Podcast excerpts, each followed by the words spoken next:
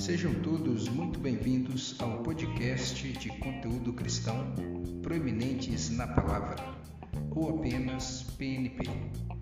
Aqui, semanalmente, estaremos debatendo vários assuntos bíblicos, bem como fatos da atualidade, sempre balizados nos preceitos fundamentais da Palavra de Deus, para que juntos cresçamos na graça e conhecimento do Eterno. Olá, eu sou Adriano Henrique e estarei conduzindo nossa roda de debate de hoje no PNP.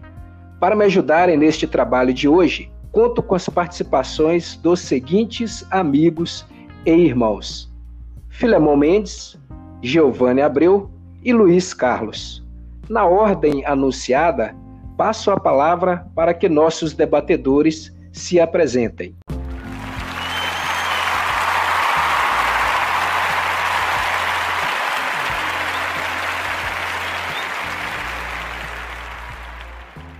Oi, eu sou o Filemon. Mais uma vez, temos a oportunidade de estar de volta aqui já no, nesse segundo episódio. E será um super prazer estar com vocês aqui, debatendo o tema proposto para hoje. Bom, eu sou o Giovanni e, assim como o Filemon, também tenho muito gosto de mais uma vez estar participando desse, desse debate, dessa nossa rodada de conversa e agradecer a você que já nos deu o carinho da sua audiência. Fique conosco aí. Eu sou o Luiz Carlos, é, boa tarde a todos aí. É, estou juntamente com nossos queridos irmãos aqui para falar um pouco sobre esse tema bastante peculiar, mas vamos juntos aí debater e o que vier é lucro para nós. Um abraço a todos. Conversaremos a respeito do seguinte tema: os marcos antigos, com base em Provérbios capítulo 22, versículo 28. Abrindo então a conversa, eu lanço o referido tema com as seguintes perguntas para os nossos debatedores: O que são os marcos antigos? Como identificá-los? E ainda, originalmente, o que era mudar os marcos antigos? Então, nós iniciamos aí com essas três perguntas para vocês, debatedores, começarem a nos instruir a respeito. Ori originalmente, né, mudar os marcos né, na cultura hebraica, esses marcadores estavam muito ligados a propriedades, né, e, e as propriedades é, eram marcadas por valas, por, por uma pedra ou um monte de pedras, e mudar o marco significava corromper, corromper as demarcações, ou seja, o, corromper o direito né, de outrem em benefício próprio. Então, originalmente, tem esse viés né, da corrupção, da degradação de alguma coisa que já estava posta, de alguma coisa que tinha sido marcada por alguém que veio anteriormente né, a você.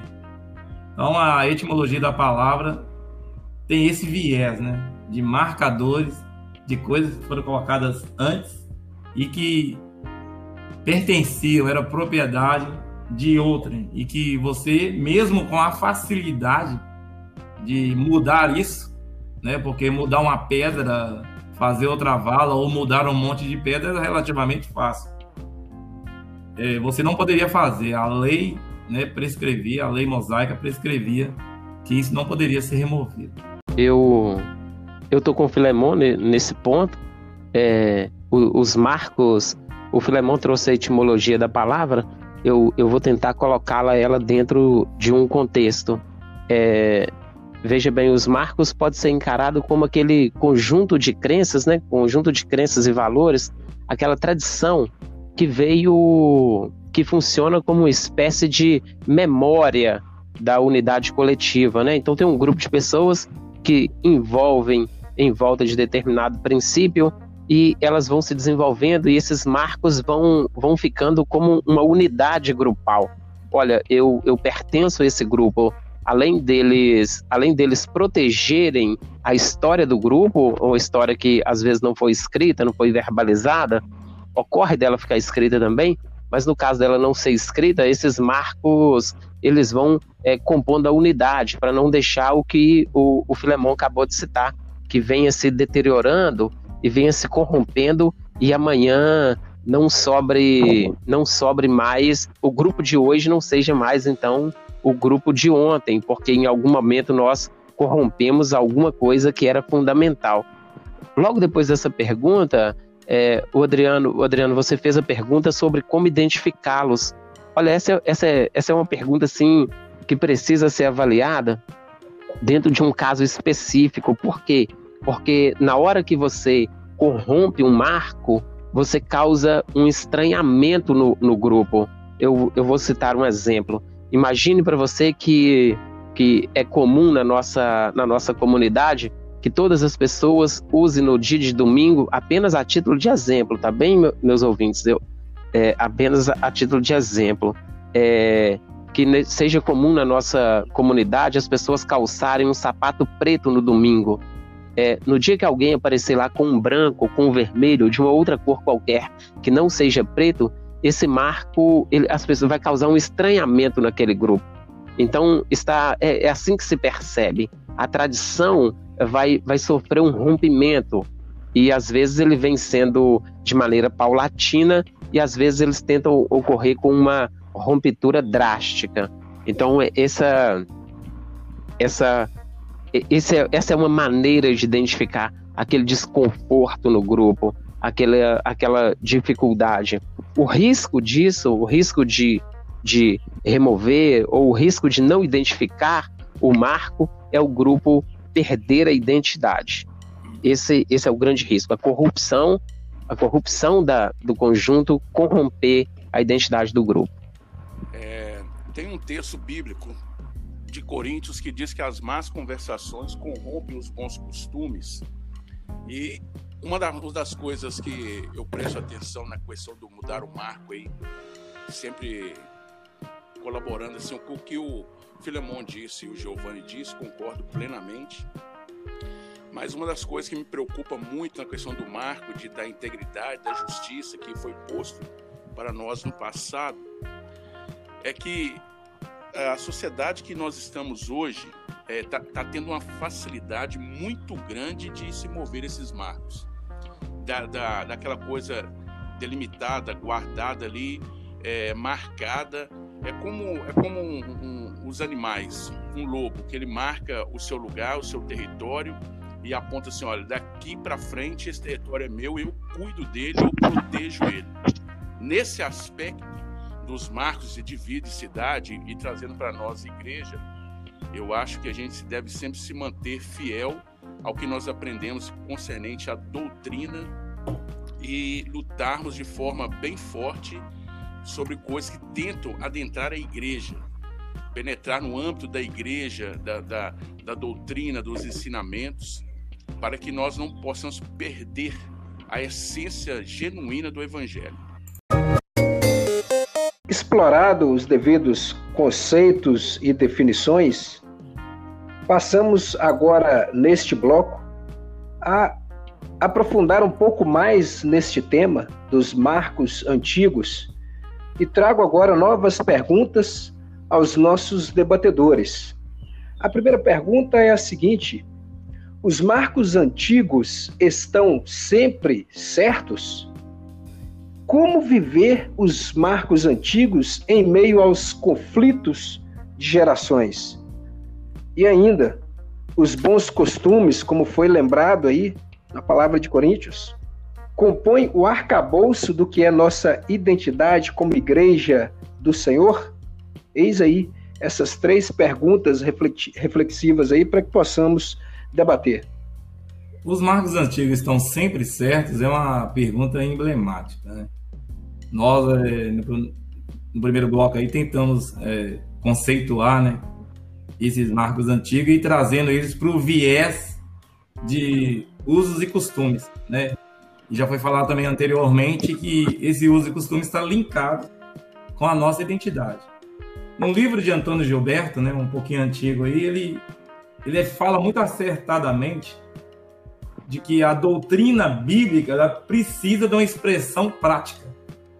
E essa expressão prática na vida do crente inclui usos e costumes. Ou seja, esses usos e costumes é que vão ser a parte visível né, da expressão desse grupo ou dessa comunidade evangélica. Então, os bons costumes aí é, é, é bem necessário, né? É, fazer essa separação. Os bons costumes eles devem ser mantidos, porque eles estão sempre certos. Né? Os bons costumes têm tudo a ver com a identidade daquela comunidade evangélica, tem tudo a ver com a igreja histórica, né? Aí quando a gente está falando da igreja histórica, é pegar toda a história da igreja, desde a sua fundação, né, lá no, no Pentecostes, ou um pouquinho antes dele. Então, assim, o, o pessoal defende muito que tem que estar atento às doutrinas bíblicas. Ok, as doutrinas bíblicas realmente são verdades absolutas, são verdades fundamentais, né? Eu sempre falo que as doutrinas bíblicas elas são o alicerce, o fundamento, né? da, da igreja. Agora, os bons costumes, né, os bons usos e costumes, eles estão logo ali após o alicerce. Então, eles constituem ali a, a cinta né, sobre qual vai ser erigida a, a parede. Então, eu vejo como sempre certo os bons costumes. Bom, os, os marcos, se estão sempre certos, vou, vou dar minha opinião, é, os, é o seguinte: não, não, não se trata assim de eles estarem sempre certo, mas de que eles foram bem testados. Então, um marco antigo tem tem pouca chance dele não ter sido bem testado. Ele foi observado. As coisas não, não caíram assim, como que de, de paraquedas de uma hora para outra. Elas vão sendo testadas. A gente, a gente tem essa experiência com o estabelecimento do cânon do cânon bíblico, né, que é o conjunto de livros que são considerados a Bíblia. Esse conjunto de livros, antes do concílio, ele já estava no imaginário coletivo de que eram os livros que deviam ser colocados no cânon, porque as pessoas já tinham testado isso, já tinham visto que ali não, não, não existia é, ensinos complicados, ensinos difíceis. Então, olha, é arriscado dizer, se eu encarar os marcos como a tradição, eu não posso dizer que eles estão sempre certos. Eu posso dizer que eles têm grande chance de estar certo e as chances são, assim, o, o, o termo grande é bem adequado, são grandes mesmo. Agora, se eu encarar também como os marcos antigos, como alguma doutrina, aí eu teria que dizer que está certo o tempo todo. Então, veja bem, como o nosso viés da nossa discussão é que os marcos antigos estão é, são a tradição, então eu vou te dizer que ele pode, pode ser que num dado momento ele precise não ser jogado fora como os mu muitos querem fazer, reformando completamente. Mas talvez ele precise de um ajuste ou outro. Mas se você aí que está ouvindo entender que um marco antigo é uma doutrina, e, e aí o risco disso aí, aí é sem. Aí não há como negociar, tá bem? Uma doutrina, ela é bíblica e ela está sempre certa. Os marcos antigos, passado de tradição, eles vão sendo aprimorados, mas eles vão sofrendo o teste do tempo. Agora, como conciliar com as novas gerações, com os conflitos com as novas gerações? Olha, esse conflito de geração, esse termo, você sabe que esse termo é novo, esse termo é, é jovem, é um termo jovem. Esse, esse termo não existia ah, ou, ou, não era tão debatido há, há 200 anos atrás, porque estava claro há 200 anos atrás que o ancião, que as pessoas mais velhas, elas tinham é, certa, certa autoridade para dar o conselho. Tanto é que esse foi um dos problemas dos sucessores de Salomão, né?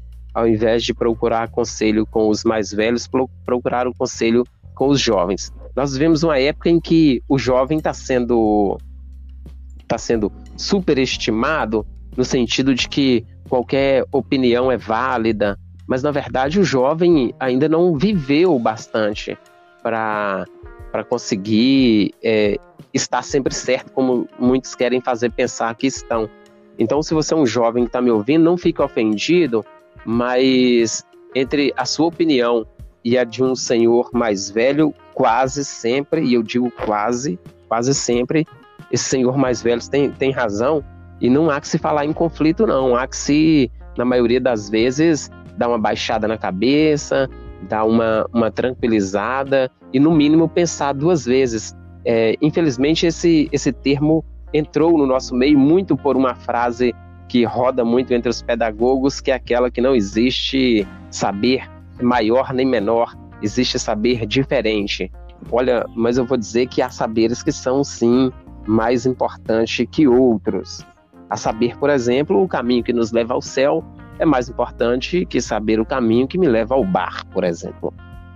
Bom, os marcos estão ligados à identidade? Completamente. Eles estão ligados sim à identidade. O, o foi muito feliz na frase que ele precisa de algo prático.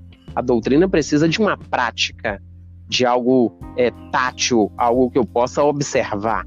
E, e isso são. E isso forma a nossa identidade esses, esse, esse algo tátil é exatamente o nosso comportamento. Então veja bem, então eles estão diretamente ligados. Eu costumo dizer que os marcos antigos talvez não seja encarado, vamos fazer analogia de uma árvore, talvez ele não seja é, o, o, o, centro dessa árvore por onde circula a seiva elaborada, que no nosso caso aqui seria a doutrina. E esse, esses marcos antigos são como que essa casca que protege toda a árvore. Uma ferida na casca pode não matar essa árvore. O que pode matar a árvore é um envenenamento, talvez, lá onde circula a seiva elaborada. Mas, essa, mas esse ferimento na casca, no, no início da madeira, nessa parte mais superficial, ela pode causar um dano estético e pode inutilizar para uma série de outras coisas. Olha, não serve mais para fazer uma mesa, não serve mais para esse fim, não serve mais para aquele.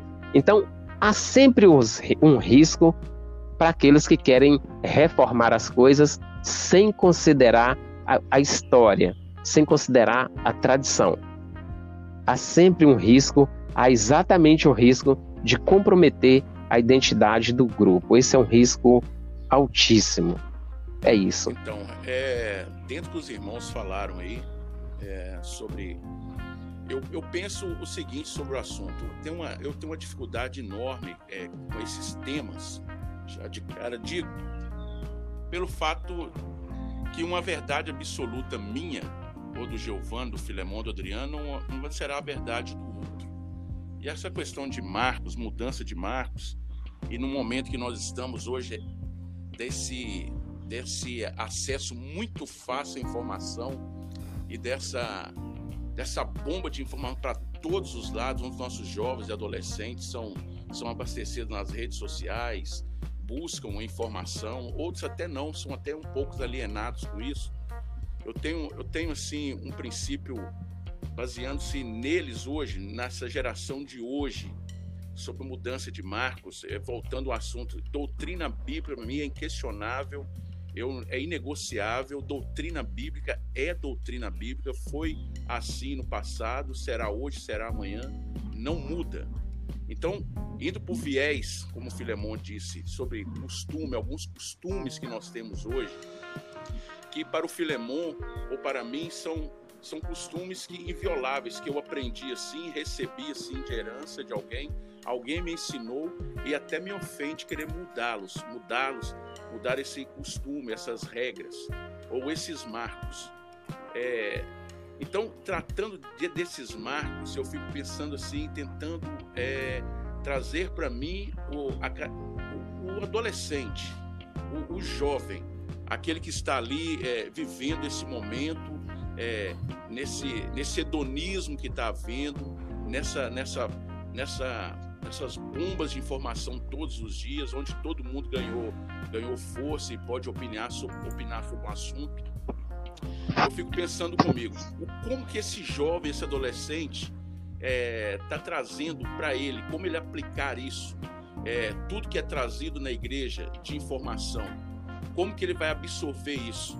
Uma, algo que há 30 anos atrás era normal, é, tranquilo de ser observado pela sociedade, hoje não é mais. Tomara que eu seja, esteja sendo entendido. É, Como que eu vou tratar uma, um adolescente hoje que tem muito mais acesso à informação e informação variadas?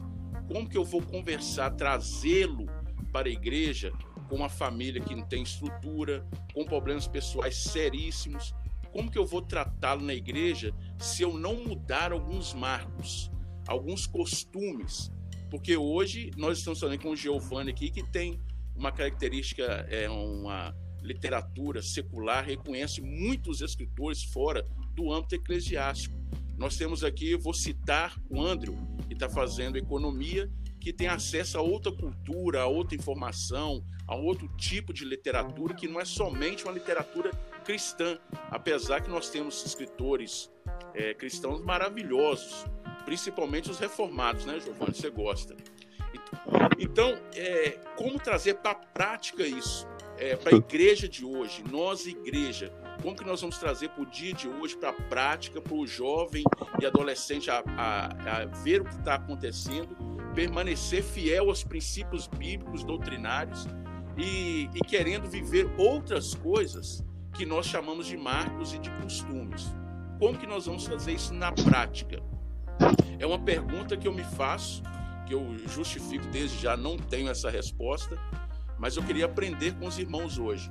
Como mudar esses marcos, que são princípios verdadeiros para mim, que eu não gostaria que, que fossem mudados, mas como que o jovem vai tratar isso?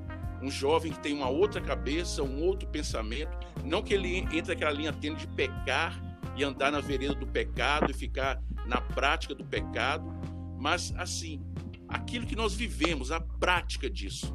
É, é um pensamento meu que eu não tenho resposta. Eu falei aqui muita coisa, mas eu não tenho resposta para isso. Gostaria nesse debate, nesse bate-papo aqui, que nós conversássemos um pouco sobre isso. Como que esse jovem, com tantas informações hoje, vai viver um marco do passado, um marco que está sendo mudado hoje? Como nós vamos fazer isso? Ô Luiz Carlos, é, aproveitando este comentário seu, e ainda neste segundo bloco, eu quero endossar essas suas palavras trazendo a, a seguinte reflexão e pergunta, que, que, basicamente tem tudo a ver com o que você acabou de comentar. Que a pergunta é o seguinte: é, mudar os marcos antigos sempre, sempre é um erro? Ou existe a possibilidade de mudar os marcos antigos para um, uma situação é, contemporânea ainda mais adequada ou mais favorável? Eu acho que, que é, é resumindo um pouco a, a sua fala, Luiz, eu entendo que são essas perguntas que a gente pode explorar agora para finalizar esse segundo bloco. E aí eu passo a palavra na sequência para quem quiser debater a respeito dessas duas últimas perguntas. Olha, tem uma palavra. Tem uma palavra de segunda, Mudar os segunda Reis, né? Capítulo 4, versículo ir, 9. Né, em que uma mulher, aqui nós sabemos que é a Sunamita, né, ela expressa da seguinte forma para o seu marido: olha bem, eis que tem observado que esse que passa sempre por nós é um homem de Deus. Eu acho muito interessante, já que nós estamos falando de, de marcos, nós estamos falando de identidade, nós estamos falando de usos e costumes né, né, nessa discussão, é que ela não conhecia Eliseu. A sunamita não conhecia Eliseu. Ela apenas ouvia passando. Quando eu falei lá no início, né, que a doutrina bíblica é imutável, inegociável, é uma verdade absoluta, não se mexe, mas que ela é expressa na prática pelos bons usos e costumes, eu estou falando exatamente dessa vinculação é vinculado à nossa identidade como igreja. Eliseu, ele apenas passava. Talvez ele conversava com alguém, mas ela observou principalmente a, o externo, o que, o que ele expressava, como que ele se comportava, como que ele interagia com as outras pessoas. E ela pôde chegar à conclusão, baseada no que ela viu, de que aquilo era um santo homem de Deus. Então, hoje, ao mesmo tempo que nós estamos acossados por um, um turbilhão de informação, nós estamos também sendo acossados, sendo apertados por um turbilhão também de maus costumes, que podemos chamar de mundanismo, que é o sistema pecaminoso que impera no mundo hoje. Como preservar essa nossa identidade? como continuar sendo igreja, ser identificado como igreja ainda no meio disso tudo. Então eu vinculo que os bons costumes eles podem ser sim adaptados, mas ele nunca pode perder a sua essência, porque a essência está linkada com a identidade. Se eu perco a minha identidade, eu viro um igual, eu viro um comum, né? Quando Paulo escreve aos Romanos, no capítulo 2, versículo 2, que fala sobre transformar a mente, é exatamente para ser um separado, né? ser separado, ser diferente do mundo. Eu poderia é, me modernizar, isso, isso é muito legal, exemplo, somente na área de tecnologia, é muito válido né? se modernizar, se atualizar, mas quando nós estamos falando desse viés uso e costume que está linkado com a nossa identidade, nós temos que estar muito atento na revisão ou no ajuste de alguma coisa que vá tirar a essência.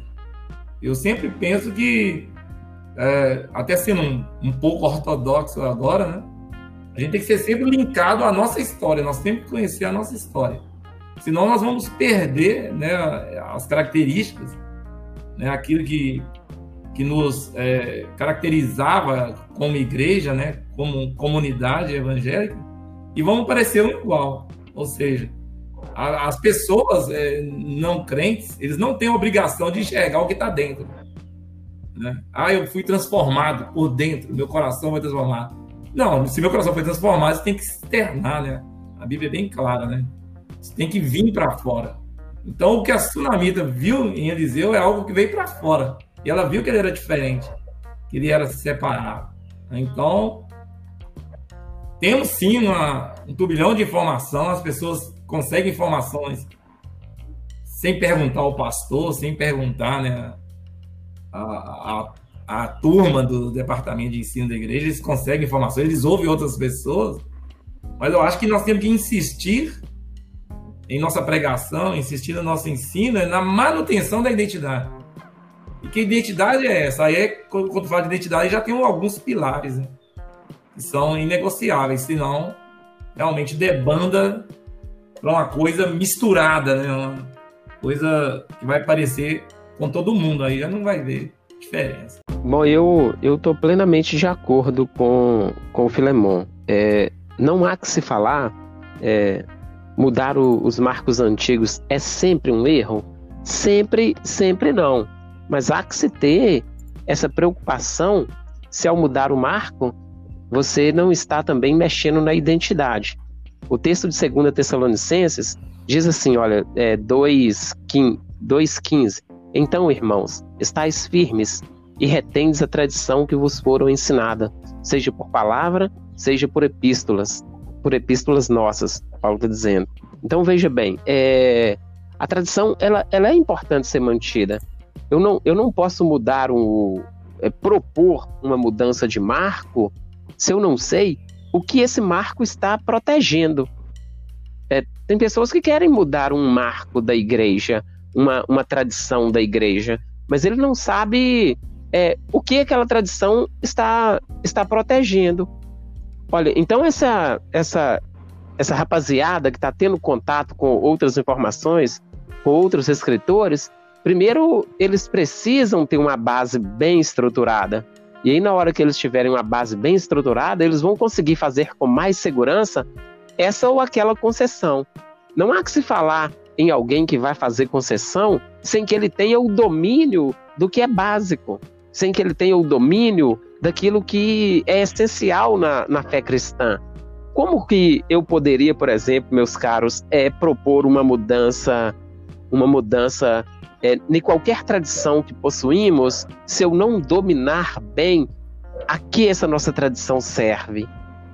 É, porque se nós temos como fim, eu, eu já disse outra, outras vezes isso, não quero ser prolixo, mas se eu tenho como fim último é, o louvor de Deus, é, morar eternamente com Deus, eu, eu, eu tenho que entender que toda a tradição cristã está vindo me dando subsídio para garantir esse fim último que tenho.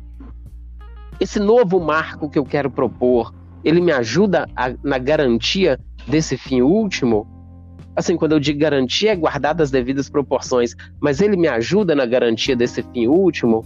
Ele me ajuda a alcançar o fim para qual todo homem foi criado? Então, essa, essa, essa antes de dar uma resposta, é uma pergunta boa a se fazer. Você falando aí, então, eu você chamou? me lembrei aqui, pegando uma, uma carona na sua fala aí. Sempre que fala em mudança né, de, de algum costume, eu sempre faço uma outra pergunta. Isso melhora ou isso piora a minha espiritualidade? Talvez eu, talvez eu estou fazendo uma concessão Boa que vai pergunta. piorar minha vida cristã, minha devoção, minha espiritualidade vai, vai ser afetada. Porque Igual eu falei, o que está abundante no mundo hoje é o mundanismo. O que tem de abundância são os maus costumes. Ou seja, porque o mundo jamais se portará para agradar a Deus. Porque 1 João 5,19 diz que o mundo jaz no maligno. Então, assim, eu tenho que ter muito cuidado se isso realmente me melhora espiritualmente ou se isso me piora. Então, eu tenho que me perguntar quando tiver em discussão, né? Uma concessão ou um ajuste a ser feito em um costume, se a questão da, da espiritualidade vai ser afetada positivamente, eu vou chegar mais para perto de Deus, isso vai me trazer para uma maior é, comunhão com Deus, ou isso vai me distanciar. Então, é, isso é bem válido. Eu sempre adotei isso já, já há algum tempo. Sempre que eu vejo essa discussão, eu me faço essa pergunta para ter o meu parâmetro. É isso. Eu, eu concordo, Filemão, porque senão a gente corre no risco de cair na autopiedade. Eu estou achando um costume duro demais e aí eu tenho piedade de mim mesmo e relaxo esse costume. Então tem que ver o seguinte: o que é que está me motivando de fato? Olha, os, mudar um costume é sempre um erro? Não, não é sempre um erro. Sempre eu não posso dizer que é. Mas quando você muda um costume, você está preservando a essência, igual foi citado pelo Filemon? Você está preservando isso? É, você está tá tomando o cuidado de não ferir nenhum princípio fundamental por onde circula, no exemplo da árvore, a seiva elaborada? Ou você corre o risco de contaminar a seiva e por isso contaminar a árvore toda? Então, é, é, o risco é esse, tá bem? É, dificilmente um bom, uma, uma, uma proposta de mudança de costume é, vai ser acertada por alguém que não tem um exímio cuidado com a palavra de Deus. A, a palavra de Deus precisa ter o, a, a pessoa que propõe o costume, ele tem que ser um cuidador da palavra de Deus, uma pessoa que tenha preocupação com isso, porque ele precisa exatamente saber o que ele está protegendo e não protegendo a si mesmo, entende? É isso, minha então, opinião. Irmãos, é dentro disso que está sendo falado, é, eu já li muito sobre, sobre as convenções, vou trazer para o nosso aqui, que é a Assembleia de Deus. Eu li muito sobre as convenções que houve no passado. Eu, no passado eu fui aficionado com isso. É, lembro que um autor, uma pessoa, um protagonista de mudanças na Assembleia de Deus foi um, foi um pastor chamado Túlio Barros, do Rio de Janeiro. As convenções nos anos 40, 50, esse, esse, esse pastor, esse esse irmão teve muita. É, uma, a presença dele, marcar, a fala dele foi muito marcante e mudou muitas coisas na Assembleia de Deus. É, Mudaram-se muitas coisas em outras convenções, a de 99, se não fala a memória, mudou muitas coisas, só que isso não é divulgado à igreja. A igreja, nós, enquanto membresia, os membros da igreja, não é divulgado.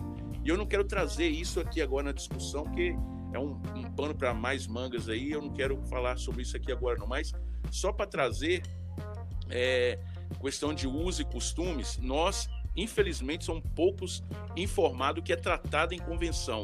No passado foi tratado algo, assinado um ato, os pastores assinaram, foi dado como documento oficial das Assembleias de Deus, mas futuramente isso mudou, mas só que virou uma verdade absoluta de 60, 70 anos atrás, que infelizmente, na minha opinião, caducou nos dias de hoje e já caducou há mais de 30 anos, só que isso não foi amplamente divulgado, porque a nossa identidade é assim. Eu concordo plenamente, não pode mudar algumas coisas essenciais. Vou trazer à memória algo do Filemon aqui. Há uns 17 anos atrás, eu trabalhava numa empresa, estava trabalhando numa empresa e vi o Filemon no meio de, um, uns companheiros de trabalho dele. Eu pensei comigo mesmo, assim, olha, vou dar paz do Senhor pro Filemão, então pé dos colegas dele de trampo. Quando eu peguei, ele lembra disso, ele não vai, ele vai de até rir, lembrar disso aí. Quando eu peguei minha bandeja, que eu ia aproximando, o Filemão, ô Luiz, a paz do Senhor, meu irmão. Eu falei, ô Filemão, a paz do Senhor. Isto é um excelente costume que nós temos de dar a paz do Senhor Jesus, mesmo perto de outros amigos, perto de outra galera, e dar a paz do Senhor. Ele me surpreendeu, me surpreendeu que eu pensei, o Filemão tá ali, um camada que chegou à supervisão, um cargo muito bom na Aperan, na Cesita antiga, que não é Aperan, mas ele me surpreendeu. Então, o Filemão, onde o Filemão andar, estou dizendo para dele, ele vai dar um bom testemunho de cristão, é, a essência dele, o que ele aprendeu do Evangelho, isso já está já tá dentro dele, arraigado o Evangelho, ele sempre vai dar esse testemunho. Olha, olha eu quero um vou trazer costume na prática para nós. No passado, não era prática de um assembleiano frequentar uma festa secular, ou seja, uma festa de final do ano agora da Peran. A área do Filemão vai confraternizar, só que o Filemão, como cristão, não poderia participar, porque lá vai rolar cerveja. Aí o Filemão não pode participar porque não é um bom costume nosso participar, era proibido no passado, até se dava, um, era um momento de trazer para os obreiros, para a pessoa ser disciplinada. Hoje isso não acontece, mas nós vamos em vários tipos de casamento. O que eu aprendi sobre Cristo me faz portar como um cidadão do céu ali, portar como cristão, as pessoas vão beber, vão confraternizar, vão conversar, e eu vou me portar como cristão, vou conversar com elas, vou me socializar com elas, mas vou manter o meu padrão de cristão, aquilo que o Espírito de Deus colocou em mim. Então são costumes que ao, ao longo do tempo já mudaram, não é que está sendo mudado. Alguns bons costumes que nós temos na igreja, eu ainda quero preservá-los. Bons costumes de cristão que que envolve a, a membresia ali. Mas eu quero colocar um pouquinho de pimenta nisso aí. Como eu vou fazer isso com um adolescente agora de 14, 15 anos? Um costume que nós não temos mais, de usar calça e camisa. Estou trazendo uma coisa, não quero ser polêmico, não. Como que eu coloco na cabeça um adolescente que tem que usar calça e camisa e ficar o dia inteiro nesse sol rachando de calça e camisa? Não sei como eu vou fazer isso. Como que eu vou atraí-lo?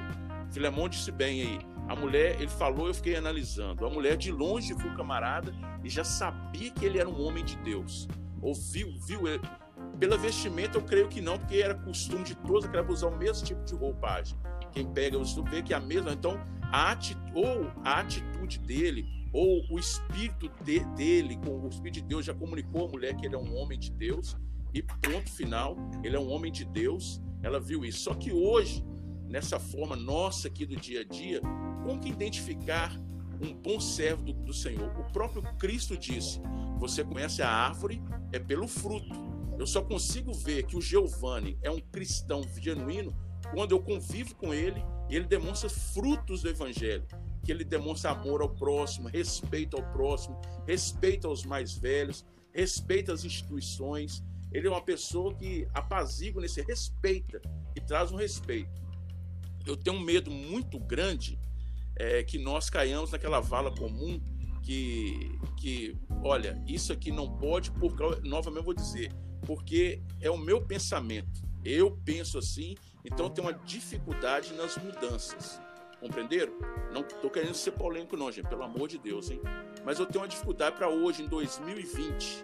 O Giovanni, novamente eu vou trazer na prática, foi criado lá, nós batemos bons papos sobre a criação dele, com o pai, com a mãe, a educação que ele recebeu, é, os vizinhos, que os vizinhos tinham, ele não tinha. E ele, como um jovem, lá naquela época, foi um camada de vanguarda. Falou assim: não, eu vou agir dessa forma que eu vou crescer e não vou viver no meu mundinho aqui, que nós trazemos aquela coisa do, do vitimismo. Não, eu sou vítima da sociedade. Mas como não ser vítima da igreja, nos bons costumes? Que bons costumes são esses, gente? Vamos colocar na prática. Quais os bons costumes que é? Quais são esses bons costumes que não pode se perder? Este é o terceiro e último bloco da nossa rodada de debates e iniciamos é, é, trazendo a, os questionamentos colocados pelo Luiz Carlos ao final do segundo bloco. E junto a eles, a esses questionamentos, eu tenho outras perguntas aqui que eu quero colocar em mesa para que possamos refletir sobre, sobre esses temas e já partindo aí para a fixação do tema, para a conclusão de todo o debate neste terceiro e último bloco. Veja bem, primeiro comentário: muitos envolvidos pela pós-modernidade adotam a ideia de uma igreja emergente, definindo a prática da igreja a partir da cultura e não das escrituras, julgando a igreja organizada e institucional como falida e inadequada para alcançar o homem pós-moderno. E esse comentário eu vejo que tem muito a ver com os últimos questionamentos colocados pelo Luiz Carlos. E aí vem a primeira pergunta: essa proposta de uma igreja sem regras ou sem marcos ou com marcos menos expressivos para alcançar multidões na atualidade está em coerência com a boa, perfeita e agradável vontade de Deus? É a primeira pergunta. A segunda pergunta: qual deve ser a postura da geração atual em relação aos limites antigos feito pelos pais? E ainda, qual a responsabilidade dos pais da atualidade na construção de marcos para gerações futuras? E o termo pais aqui nós podemos ampliar para ministros, eh, para pastores, enfim, é um termo mais ampliado. Eis aí eh, essas três perguntas associadas aos questionamentos levantados pelo Luiz Carlos para como nós vamos conduzir a igreja de hoje, a juventude de hoje, a geração atual, frente a alguns marcos que não estão relacionados a doutrinas bíblicas, mas a, a, a, a um entendimento ou a um conselho muito específico que está muito voltado à vontade ou decisão ou ao gosto de algum outro líder.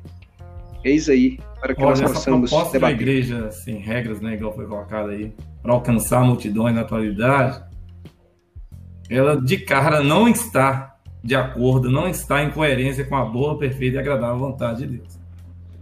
Como eu disse, a igreja ela tem a sua regra de fé e de prática, né, que são as escrituras, a Bíblia Sagrada, e ela não tem que estar atrelada à cultura, né, ao modos viventes do mundo ela já tem uh, o seu corolário né, de, de regras de fé e de prática.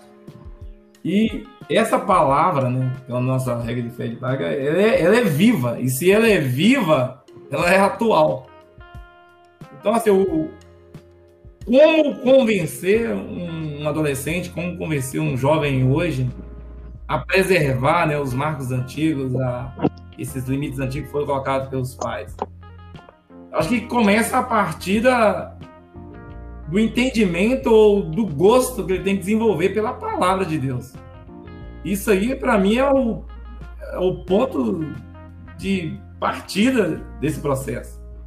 Tem que ter gosto pela palavra de Deus. Como que eu vou querer agradar a Deus e saber qual a boa, perfeita e agradável vontade de Deus se eu não tenho esse contato com a Bíblia, onde está é, expresso né, essa vontade de Deus?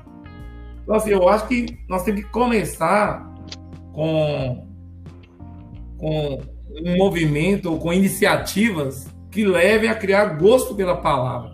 A partir disso, é, o entendimento de, da necessidade de preservar o, os marcos antigos, é, acho que fica muito mais fácil. Uma pessoa que conhece a Bíblia, que tem gosto pela palavra, e já está convencido a, através da Bíblia, de muitas coisas.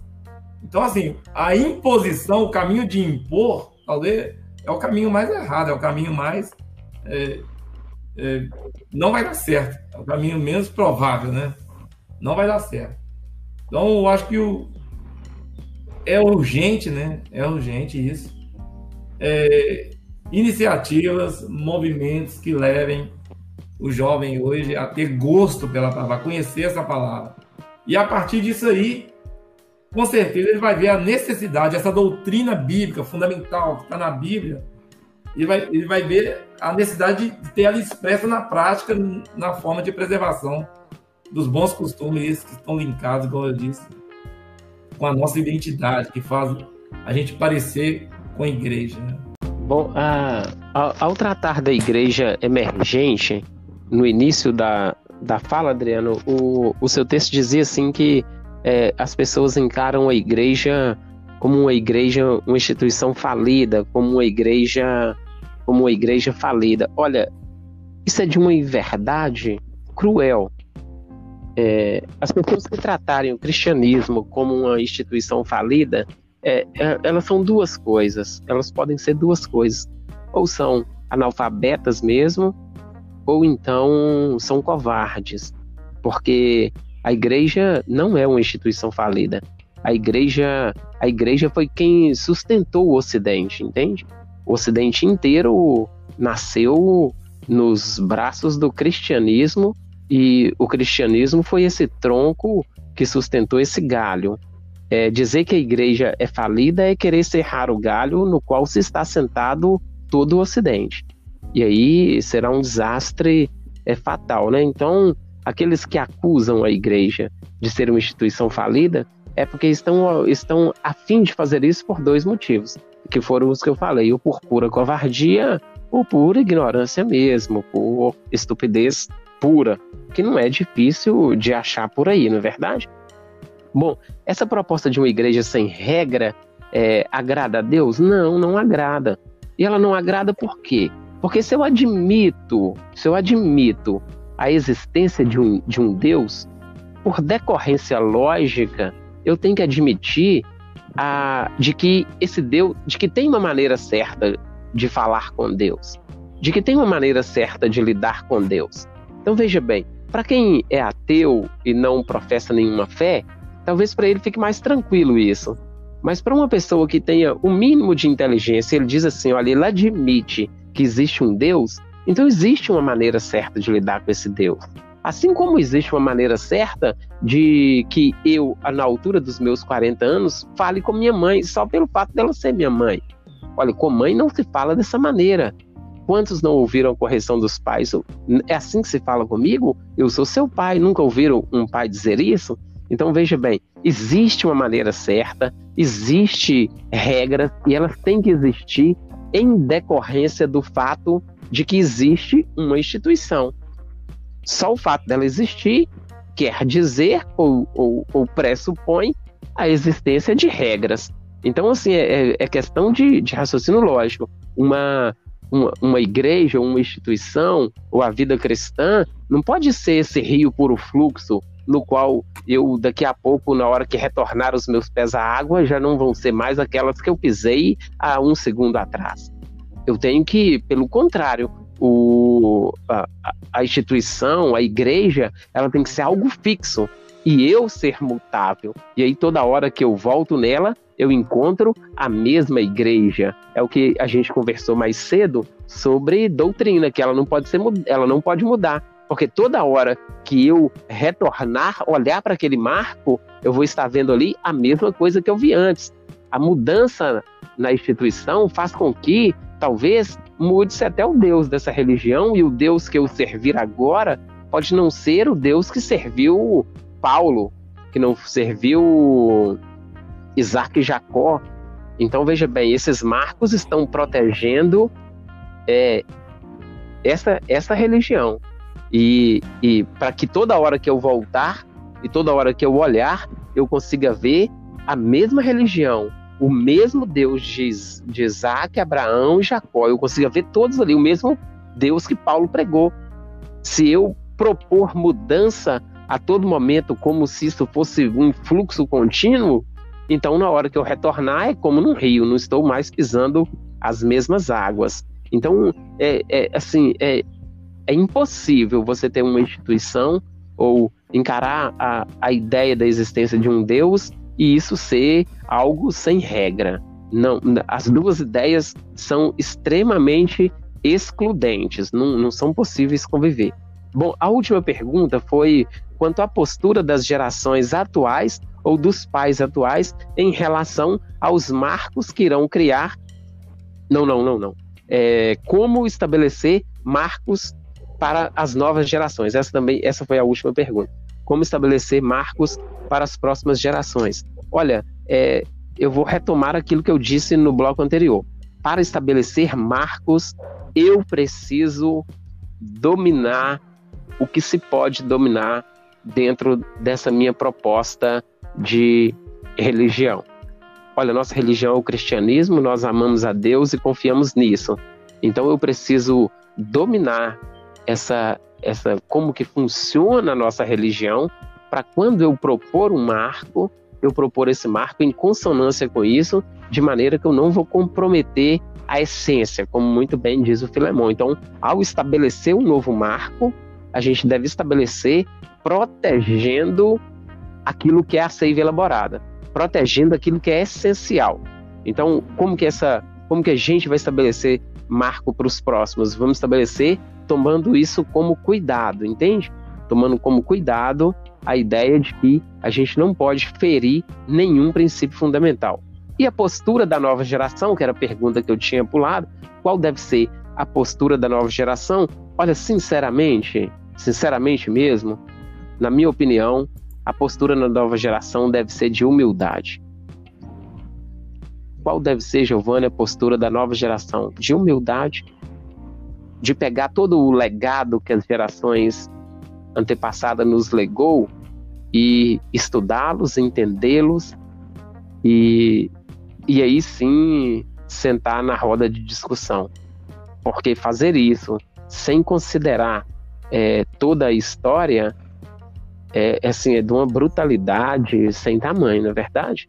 É de uma brutalidade. Então, é, não há que se falar em uma geração que vai chegar reformando tudo há que se falar em uma geração que faça uma leitura do passado, é, verifique o que o, o, nosso fim último, qual que é o nosso futuro, o que, que a gente é, pretende, e aí ele faz essa proposta em cima disso. Bom, aí a gente pode, ocorrendo isso de maneira perfeita, a gente pode ficar tranquilo, porque ele vai estar considerando de onde viemos, como viemos e para onde vamos. Eu não posso me descaracterizar, senão corro risco de falar chibonete, cibonete ao invés de chibonete, entende? E aí me girou uma polêmica, mas isso não é assunto para esse áudio. Adriano, é isso aí. O que eu quero salientar novamente é a questão da, da prática de hoje, da nossa vida cristã hoje, que não pode mudar Marcos, concordo, não pode se mudar mesmo mas tem coisas que, é, que precisa dar um avanço, não na questão de use, use costumes. Porque se a gente for trazer à memória costumes do passado que devem ser usados hoje, já foram mudados há muito tempo. Muitos de nós já não praticamos isso, isso é fato. É, a gente não pratica é, é, é muitos costumes, muitos marcos do passado não são praticados hoje.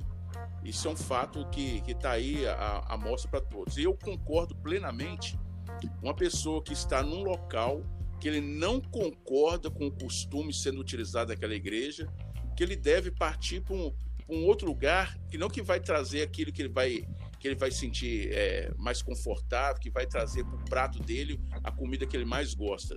Eu não quero dizer isso, mas é, o que eu quero dizer é o seguinte: é, o Filemon citou aí é, Antônio Gilberto, estou tentando trazer meu raciocínio. Antônio Gilberto, eu também vou citá-lo naquele livro do da Manual da Escola Bíblica, que é um livro maravilhoso. Foi o primeiro livro que eu li quando eu entreguei minha vida a Cristo, lá em 1996.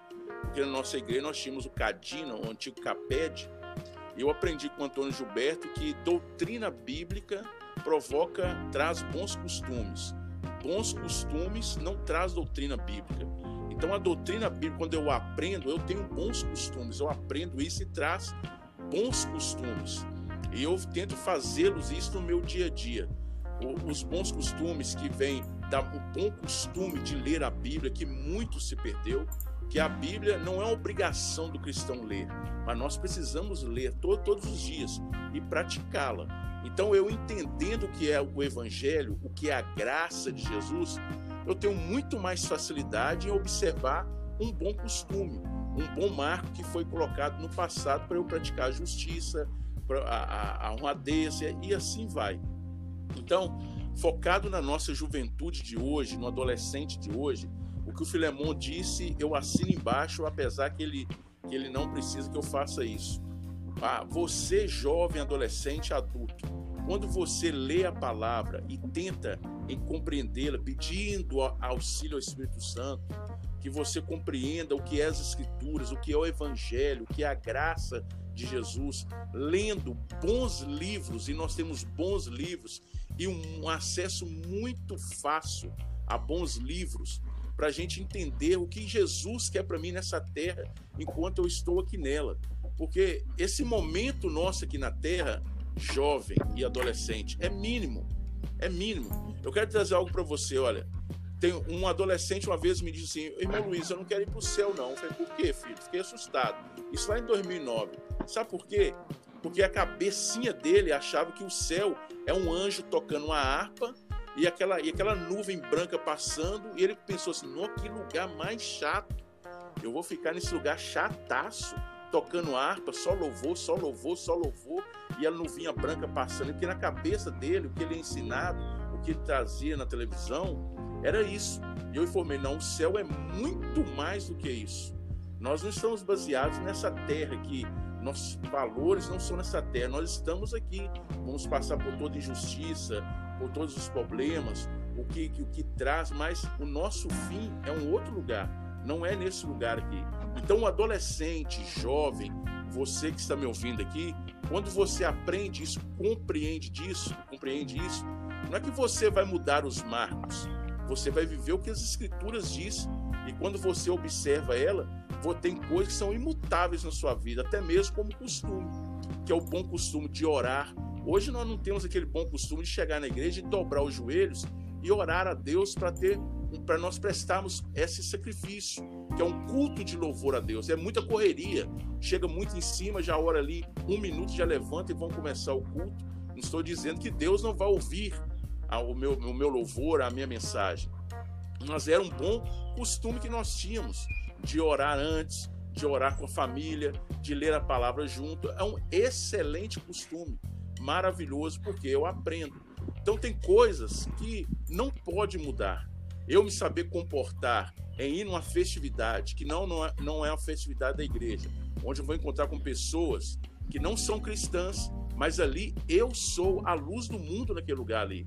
Eu sou o brilho de Deus está em mim. Então ali eu vou comportar como cristão, vou entrar, saber entrar e sair pela educação cristã que eu recebi. Compreende? Os marcos, alguns já mudaram, já passaram. Eu posso citar vários aqui que eram, eram marcos assim, trazidos como doutrina e não como costume, que trazia sérios problemas, mas que hoje não são mais. Mas eu quero dizer aos adolescentes, aos jovens que estão me estou sendo redundante, fica aquilo que o Filemão disse no início. As escrituras, a leitura dela, a prática dela, faz com que nós respeitamos muita coisa e não tenhamos dificuldade em ouvir a voz do nosso líder. Se o meu líder, se o meu líder estiver me oprimindo com algo que é da cabecinha dele, que ele acha que aquilo é uma verdade absoluta e quer impor isso que não pode ser imposto, você deve ir até ele com muito respeito, conversar, passar isso para ele. Se ele for imutável nisso, meu irmão, pé no caminho, vai ser feliz, vai servir a Jesus de todos os Não se sinta num lugar onde você está, que você está sentindo mal por ser oprimido por alguém. Me entendam isso. Quando você está no local, ou um chefe, ou um pastor, ou um padre, o que for, está te oprimindo, te apertando para você servir da forma que ele quer, fazer da forma que ele quer, mesmo você tentando fazer diferente e achando que é o certo, e ele ficar te oprimindo, não fique, não fique mesmo, entendeu? Mas sempre entenda o que eu quero dizer. Sempre seja um cristão autêntico, servo do Senhor, que, que você é, apresente a Cristo na sua prática, no dia a dia. Não mude, não mude. Alguns marcos são primordiais que a doutrina, a leitura da palavra trouxe na sua vida. Pratique as Escrituras, pratique o Evangelho. Peça a uma pessoa chamada Espírito Santo que te ajude, porque você vai ter dificuldade. O mundo hoje é muita informação. O mundo, o mundo hoje, como eu disse no início, é muito hedonista, é muita a, a sexualidade está muito aflorada, é jovens aí namorando com, com 12, 11 anos, que no passado não tínhamos esse costume, não tinha esse mar. as pessoas demoravam um pouco mais. Hoje, meninos estão aí com 11, 12 anos querendo namorar e querem estar juntos. Está um perigo isso na igreja, mas isso tudo é falta de uma leitura, de um acompanhamento, de eu querer viver isso, entendeu? Esse marco aí, infelizmente, tem mudado, que é um marco que jamais poderia ser mudado, da pessoa ser ensinada, instruída e querer Cristo sempre na vida dela. É, o Giovanni falou sobre uma igreja, a igreja falida. Eu também não creio na igreja falida. A igreja de hoje não é falida. A instituição, o organismo vivo, a igreja universal que será salva ainda, ela não está falida, nem, nem, nem, nem ainda nem vai cair em falência, porque ela será arrebatada pelo Espírito Santo, assim diz as Escrituras. A igreja hoje na terra, meus queridos ouvintes, é a instituição que ainda mais tira a pessoa das drogas, da prostituição, do adultério, da, da malignidade mundana. É, é, é, uma instituição que mais transforma vidas que estão lá fora jogadas, que a sociedade coloca como asco, como refúgio, a igreja traz e Jesus transforma através da instituição igreja. A igreja é importantíssima. Foi assim no passado. Se você vê a, história da igreja, se você lê sobre os, homens, os grandes homens de Deus, você vai ver que a, a igreja é maravilhosa e importantíssima para a humanidade e ainda para o Brasil. Compreendeu? Questão de uso e costume, marcos antigos. Eu gosto, quem gosta de ler, você vê grandes homens, grandes homens.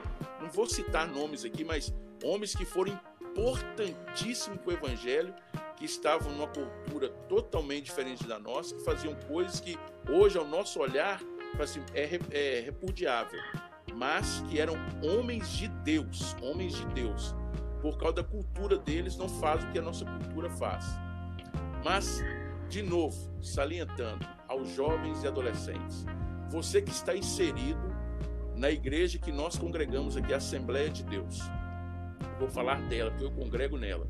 Nossa igreja é uma igreja abençoada por Deus, uma igreja que tem regras e boas regras e deve ser mantida essas regras, porque qualquer instituição tem regras, senão viram anarquia. E anarquia não está no DNA cristão. Nós somos respeitosos com as autoridades. Todas as autoridades, até as constituídas, porque a autoridade de Deus é maior. Porque Deus, quando constitui a autoridade, que fala que toda autoridade é constituída por Deus, mostra a grandeza de Deus, que Ele é superior a tudo isso. Mas você que está inserido nesse quadro, uma igreja, que falando esse costume, que está ali, ah, esse costume aqui eu não gosto, tente se adequar Converse com seu líder. Talvez você está sofrendo por algo que nem é tão, não é tão importante que pode com um aconselhamento, com uma conversa, você pensar de uma forma diferente. Eu estou aqui há 26 anos. Há 26 anos congrego. Tem igreja, minha mãe pertence à igreja Betânia. Tem um costume totalmente diferente. Meus irmãos, um é da Casa da Bênção, da, da Presbiteriana, são costumes totalmente diferentes, mas eu vejo Cristo neles. Isso que é importante. Nós estamos numa instituição que tem algumas regras e precisa tê-las mesmo para manter uma ordem, uma decência, o que as escrituras sempre dizem da moderação, da decência, e seguimos juntos. Vamos juntos. Alguns marcos do passado já foram mudados. Não tem como voltar mais.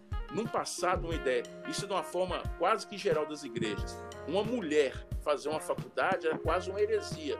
Hoje a mulher vai para o mercado de trabalho, trabalha, vai para a faculdade, estuda, você joga, está aí testando, estude mesmo, vai fala, fala, estudar, vai fazer curso técnico, vai fazer faculdade, vai, vai encher sua mente de coisas boas que, que, que o mundo é, é, o mundo de informações aí de tá, fora tem para dar, aprenda isso, porque isso é importante na sua carreira profissional, entendeu?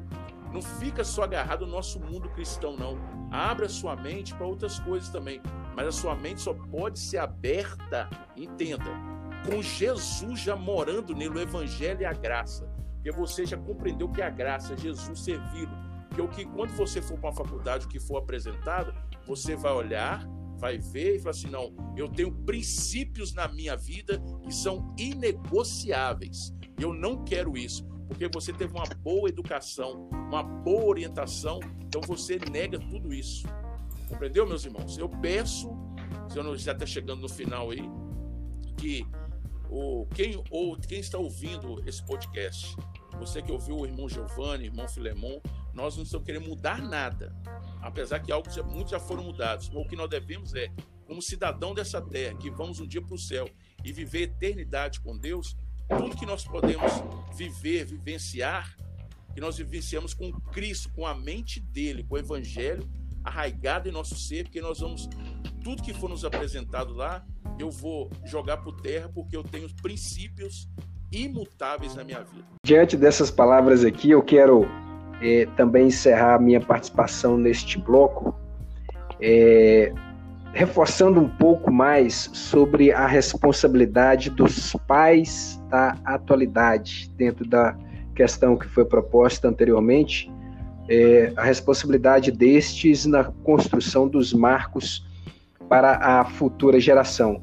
E em breves palavras, eu trago aqui Josué capítulo 24, versículo 14 e 15. Diz assim: Olha, agora, pois, temei ao Senhor e servi-o com sinceridade e com verdade, e deitai fora os deuses aos quais serviram vossos pais além do rio e no Egito, e servi ao Senhor. Porém, se vos parece mal aos vossos olhos servir ao Senhor, escolhei hoje a quem servais. Se os deuses a quem serviram vossos pais, que estavam além do rio, ou os deuses dos amorreus, em cuja terras habitais. Porém, eu e a minha casa serviremos ao Senhor. E por que, que eu trouxe esses versículos? Porque eu quero explorar aqui, e já concluindo também, é, nós estamos falando de marcos antigos e, e, exploramos muito enquanto instituição, enquanto igreja, né, enquanto denominação, enquanto organização, enquanto conselho eclesiástico e etc. Mas eu quero é, é, fechar aqui a minha participação deixando também este recado aos pais. Quais são os marcos que você, pai cristão, deixa dentro do seu lar para o seu filho? Quais são os marcos que para no futuro os seus filhos possam olhar e falar: não, estes são os marcos ou estes são os valores que o meu pai, que a minha mãe, servos do Deus Altíssimo, me instruíram, me deixaram, me ensinaram. Esses são os marcos que ficaram cravados em, em minha essência, em minha formação. Isso é uma responsabilidade muito grande. Josué teve essa conversa com o povo de Israel, por quê? Porque os pais antigos foram após outros deuses. E Josué traz essa exortação. E no final ele se coloca como um pai, como um líder eclesiástico na casa dele e fala: Olha, na minha casa, eu e minha família vamos servir ao Senhor. Então, o que que eu, como pai, quais são os marcos, os bons costumes que eu estou deixando para esta geração, para os meus filhos, para os meus sobrinhos, enfim. É, eu quero encerrar. Falamos de Marcos enquanto instituição, mas não podemos também deixar é, de apontar essa necessidade do pai cristão. E aí nós vamos falar dos marcos das igrejas, mas também do cristianismo genuíno, das práticas genuínas, que ela deve ser vista pelo seu filho, pela juventude dentro de casa, na formação do, do verdadeiro, autêntico cristão no relacionamento com Deus. Neste último bloco, vamos às nossas considerações finais, onde todos os nossos debatedores deixarão aqui é, os seus argumentos. E desde já quero agradecer a você, querido ouvinte, e estamos também abertos nos nossos canais, nas redes sociais aí, para sugestões de temas e pontos para novos debates. Na ordem, vamos então para os nossos Gostaria debatedores de né, deixarem suas considerações finais. Hoje, citando a carta de Paulo a Tito, né, capítulo 2, versículo 10 a parte do versículo 10, onde ele fala, antes mostrando toda a lealdade para que em tudo seja um ornamento da doutrina de Deus, nosso Salvador. Ou seja, nós devemos carregar, devemos ser portador dessa doutrina de Deus. E como a gente falou aqui, né, uma das formas de expressar isso na prática é exatamente através né, de um código de porte, de postura, de comportamento que o mundo perceba que realmente nós somos diferentes, que realmente nós experimentamos um novo nascimento e estamos vivendo uma nova vida. Amém. Bom, como, como consideração final, gostaria de deixar o, o texto de Atos 2,42, que diz assim: E perseveraram na doutrina dos apóstolos, na comunhão, no partir do pão e nas orações. Então, a você, meu irmão que nos ouve, eu gostaria de dizer que é muito importante que persevere na doutrina dos apóstolos, aquela pregada e que está na Bíblia, que é sua é, é, que é o seu guia, que é o seu norte. Na comunhão, congregue, entende? estiver para uma igreja e distribua os seus dons, congregue, participe com os irmãos. No partir do pão, porque você deve ser capaz de generosidade. Você tem que ser capaz de abençoar aquele que lhe estende a mão. E nas orações, porque uma vida cristã não se sustenta sem oração. Então a oração é fundamental para que você nutra a sua vida cristã. Então, essas aí as minhas considerações finais. Fique com Atos 2,42. É, eu quero dizer que foi um, uma honra para mim participar desse podcast aqui com vocês, Filemon, Adriano e Giovanni. Foi a primeira vez, tomara que vocês me convidem mais outras vezes aí. E foi uma honra para mim. Eu quero deixar para nossa para minha consideração aí Eclesiastes capítulo 12, versículo 13 que nos diz assim: Este é o fim do discurso, tudo já foi ouvido. Teme a Deus e guarda os seus mandamentos, porque isto é o dever de todo homem. Deus abençoe a todos e foi uma honra participar com vocês. Muito bem, Luiz Carlos. Já está convidado para o próximo debate, tá bom? E eu quero encerrar também deixando Romanos 12, 2, diz assim: E não sede conformados com este mundo, mas sede transformados pela renovação do vosso entendimento, para que experimenteis qual seja a boa, agradável e perfeita vontade de Deus. Amém? Que Deus muito abençoe a vida do nosso querido irmão Filemon, também do nosso querido irmão Giovanni, bem como do nosso querido irmão Luiz Carlos e de todas as vossas famílias e a todos vocês queridos que nos ouviram, que nos acompanharam até aqui. Na próxima semana estaremos de volta com novos assuntos, novos temas, novas discussões. A todos vocês, nossos ouvintes, o nosso muito obrigado. Fiquem na paz do Senhor.